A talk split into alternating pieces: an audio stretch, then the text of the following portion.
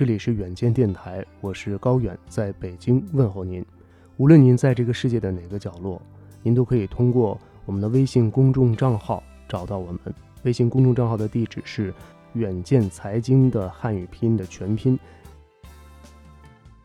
同时，您也可以在荔枝 FM 等一些声音平台找到我们。在今天的节目当中，我想跟大家分享的是，我前段时间啊，利用一个呃短暂的假期去了台湾。那么在台湾呢，我是在此之前，嗯，看了一本我很喜欢的杂志，也是在目前台湾社会当中被很多年轻人所追捧的一本杂志，叫《小日子》。那今天其实要分享给大家的呃一首歌曲啊，包括大家现在听到的这首背景音乐。由南方二重唱所演唱的张三的歌的背后的故事，那其实这篇文章的部分文字就是来自于《小日子》杂志的他的一个专栏作家，呃，音乐评论人士叫马世芳。如果您对台湾流行音乐有一些了解的话，对这个名字应该并不陌生。在某种程度上，这个名字如雷贯耳。其实张三的歌呢，并不是李寿全的作品，只是收录在了他的一个专辑当中。其实呢，他的词曲作者叫张子石，是李寿全在台中读大学的时候所认识的一个乐器行的老板。那张子时呢，其实是比李寿全大了有七八岁，啊，却因为他们对于摇滚的狂热而成为了忘年交。李寿全呢，进入唱片圈之后，偶尔也会收到张子石所寄来的一些音乐的小样。那么有一次呢，李寿全是收到了张子石从美国寄来的一个 demo，呃，在这个录音带上就写着张三的歌。张三其实我们大家显然啊能够知道，他就是作者的代称，也就是张子时的代称。当时呢，其实张子时赴美已经呢有好一段时间了，日子其实过得并不如意。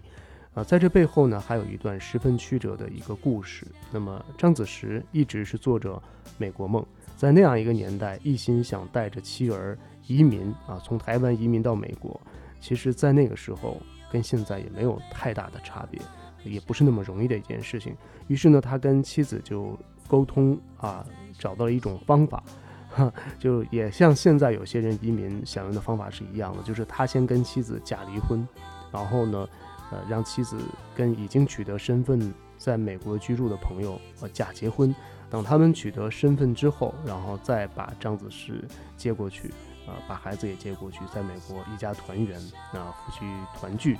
呃，这样的一个设想。但是往往啊，人生是存在着很多的这种变数的，所以故事的后来的情况就像大家所猜到的那样，妻子跟假结婚的这个对象动了真的感情，张子时呢就变成了单亲的爸爸，他带着一双儿女啊，在美国。试图挽回婚姻，却突然无功，但他还是在美国住了下来。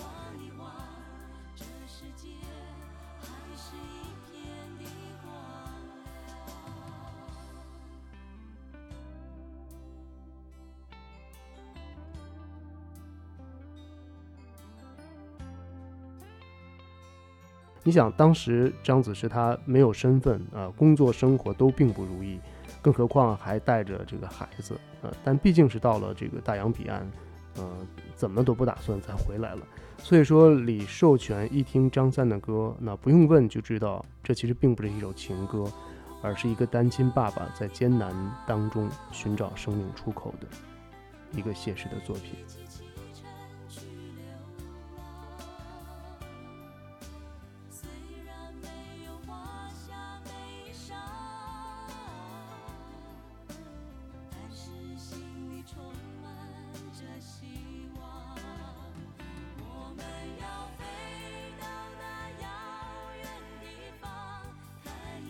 很多人听到这首歌的时候，其实并不是李寿全所演唱的那个版本。